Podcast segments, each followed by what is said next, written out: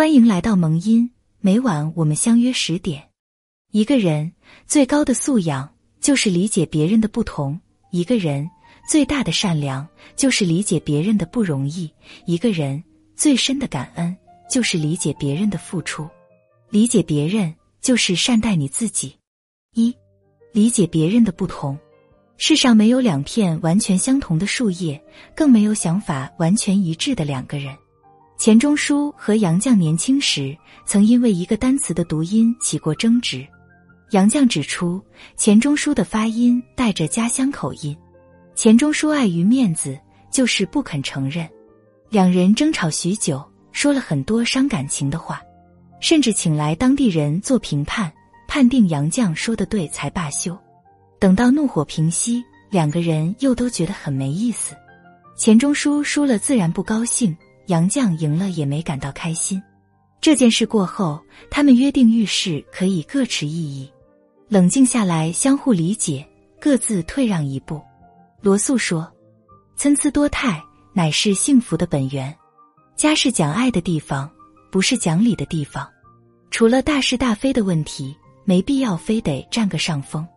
真正的成熟是允许他人存异，不必勉强求同。”理解别人的不容易，人与人之间最难做到的就是理解别人的不容易。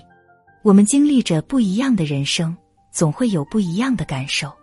鲁迅先生写道：“楼下一个男人病得要死，那间壁的一家唱着留声机，楼上有两人狂笑，还有打牌声。河中的船上有女人哭着她死去的母亲。人类的悲欢并不相通，我只觉得他们吵闹。”这个世界上从来没有真正的感同身受，针没扎在自己身上，永远不会明白有多痛。但至少我们可以放下傲慢，抛开偏见，适时的转过头去，不去围观别人的难堪，理智的保持沉默，不去评价别人的喜悲。王小波说：“口沫飞溅，对别人大做价值评判，层次很低。看见别人难过的哭喊。”别再挑剔他哭的是否体面，不曾体验别人的痛苦，就不要轻易劝人大度。孟子曰：“爱人者，人恒爱之；敬人者，人恒敬之。”尝试理解别人，其实就是在尊重你自己。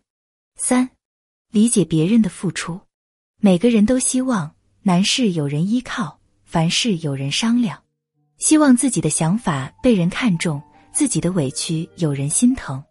却总是忘记理解是相互的，支持是彼此的。大多只顾自己的感受，却对别人的辛酸无动于衷，只会一味的索取，丝毫不懂得去付出。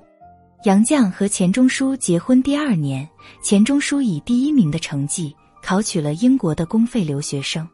彼时杨绛正在清华读书，为了表示对丈夫的理解和支持。杨绛决定暂停学业，漂洋过海去做钱钟书的陪读。杨绛生女儿阿元时，医院提前为她挑选产科大夫，担心产妇丈夫有忌讳，特地征求钱钟书的意见。医生问钱钟书要女的，钱钟书摇摇头，回答要最好的。因为理解，钱钟书愿意为杨绛放下世俗的偏见，因为理解。杨绛愿意为钱钟书放弃自己的前程，理解和包容从来不是挂在嘴边，而是落实在实际的行动中。不要以为亲人的付出是理所当然，更不要以为亲人的陪伴是天经地义。凡事多替对方着想，不要为了一点小事苛责对方。即便是至亲，也要心怀感恩，长存敬意。动动您的小手，点一下。